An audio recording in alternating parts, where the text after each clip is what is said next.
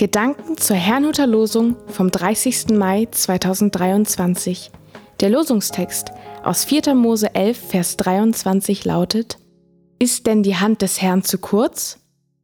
Der Lehrtext dazu steht in Matthäus 18, Vers 19.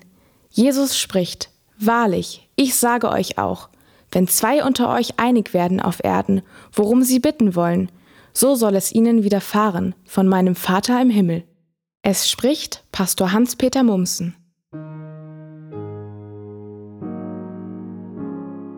Verschiedene Gebetserhörungen.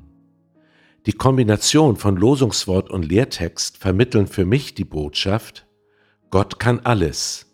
Und wenn wir uns einig werden, um etwas zu bitten, so wird er es tun. Betrachtet man jedoch den Hintergrund des Losungswortes, so entsteht ein anderer Eindruck. Es beginnt damit, dass das Volk Israel in der Wüste sehr unzufrieden war und sich über Gott und Mose beklagte. Das tägliche Manna hing ihnen zum Hals heraus. Sie wollten Fleisch und sehnten sich nach den Speisen Ägypten zurück. Das machte Gott zornig. Auch Mose war am Ende seiner Kraft. Wo sollte er allein für 600.000 Männer so viel Fleisch herbekommen? Doch Gott antwortete, ist denn die Hand des Herrn zu kurz? Er wollte also ein Wunder tun, allerdings ein Wunder mit Bauchgrummeln, denn er war zornig über die Unzufriedenheit seines Volkes. So ließ er Wachteln kommen und über dem Lager zu Boden fallen, so dass genügend Fleisch da war.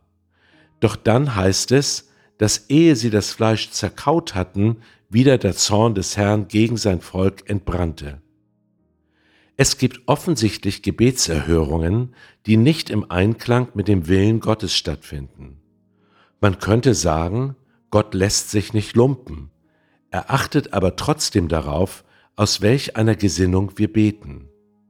Wenn wir aus einer anklagenden oder fordernden Gesinnung beten, so kann es geschehen, dass Gott unser Gebet zwar erhört, diese Erhörung aber nicht besagt, dass wir im Einklang mit seinem Willen leben.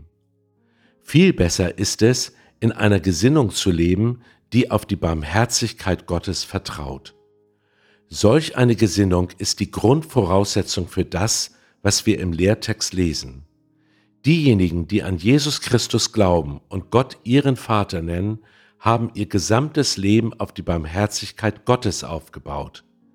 Sie dürfen jederzeit damit rechnen, dass der Vater im Himmel ihre Gebete erhört, und zwar von Herzen gern. Wir müssen ihn nur bitten. Ich wünsche Ihnen einen gesegneten Tag.